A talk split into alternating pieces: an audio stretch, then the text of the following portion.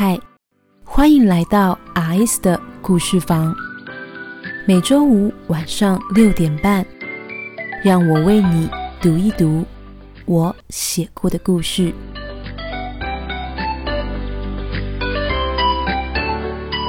第十一章，你不用担心。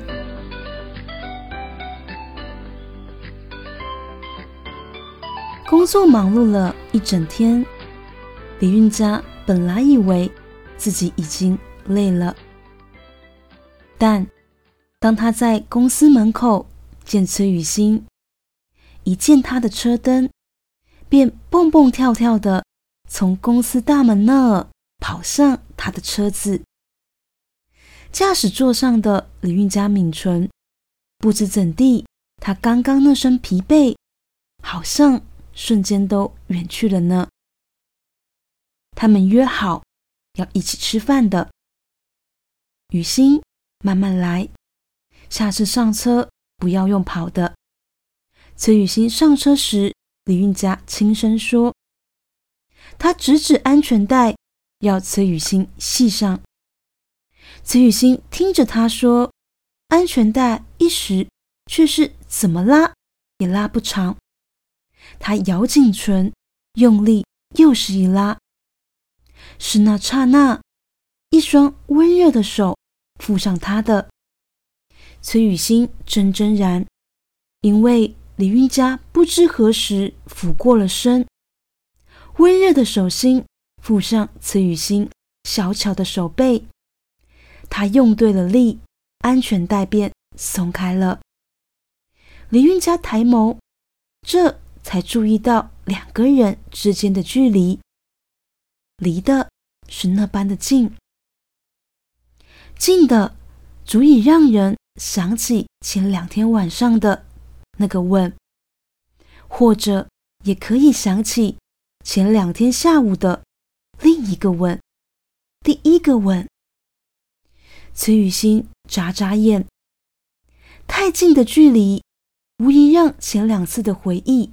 变得真实，他的心跳跳得很快，但也是因为在这样的距离里，他是第一次有机会好好的看清李运家的唇瓣，看清那线条、那棱角、那柔软。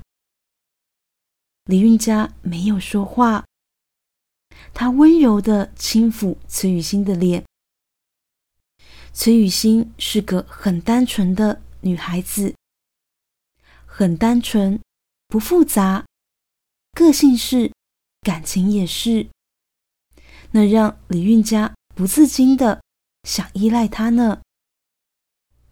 但李运家却是没有把握，没有把握，只因小他近十岁的崔雨欣还太年轻。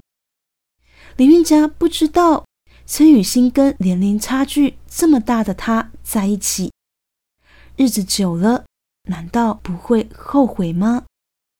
想着，李运家的手不自觉的放下了，本能的，这其实也是他这两天不自觉避开崔雨欣的原因。但他告诉自己，不该如此。因此，今天在走廊上碰到郑仁伟的时候，他才会要郑仁伟替他约崔雨欣出来吃饭的。此刻，崔雨欣反握住他就要松开的手，迟疑了下，开口：“组长，你是不是在担心啊？”李运家抿唇说：“担心。”他的确是担心崔雨欣会后悔呢。而自从宋明礼离开以后，李运家不知道他有没有办法再承受一段感情的离开了。他开口：“雨欣，我……”他正说着，而下班时间正值交通拥塞的尖峰时刻。外头的车声阵阵，吵杂纷纷，让李运家一时之间没有办法保持清明的思绪，没有办法继续再把话说下去了。他问自己：是不是应该不要再想了？应该单纯的相信慈雨欣就好了呢？林韵嘉吁了口气，决定暂时搁下这些烦忧的他，回眸，改口想问崔雨欣等等想吃些什么，怎料崔雨欣却是抢在他之前开了口：“组长，你刚刚本来打算要说些什么呢？”听出崔雨欣声音里的担心。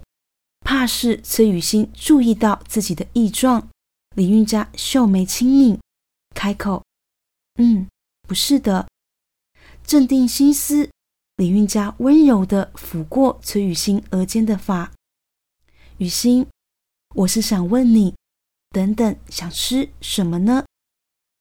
崔雨欣连忙应了声：“都好，跟组长在一起，吃什么都很好。”他说的急切。李运家被他着急的模样惹得轻轻一笑。雨欣，你既然跟我交往了，我们之间的地位应该是平等的。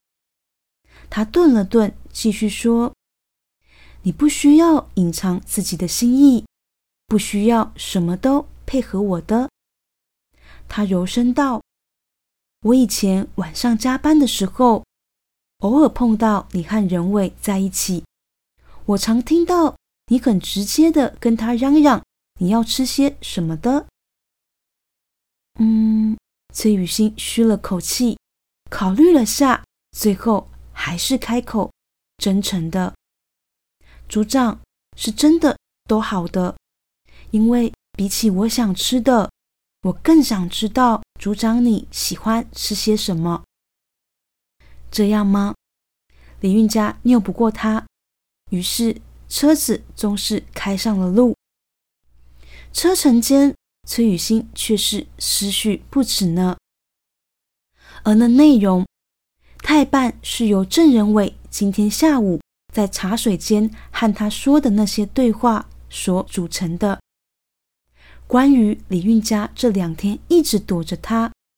而崔雨欣猜测，是因为李运家不希望公司同事知道他们关系的那些对话。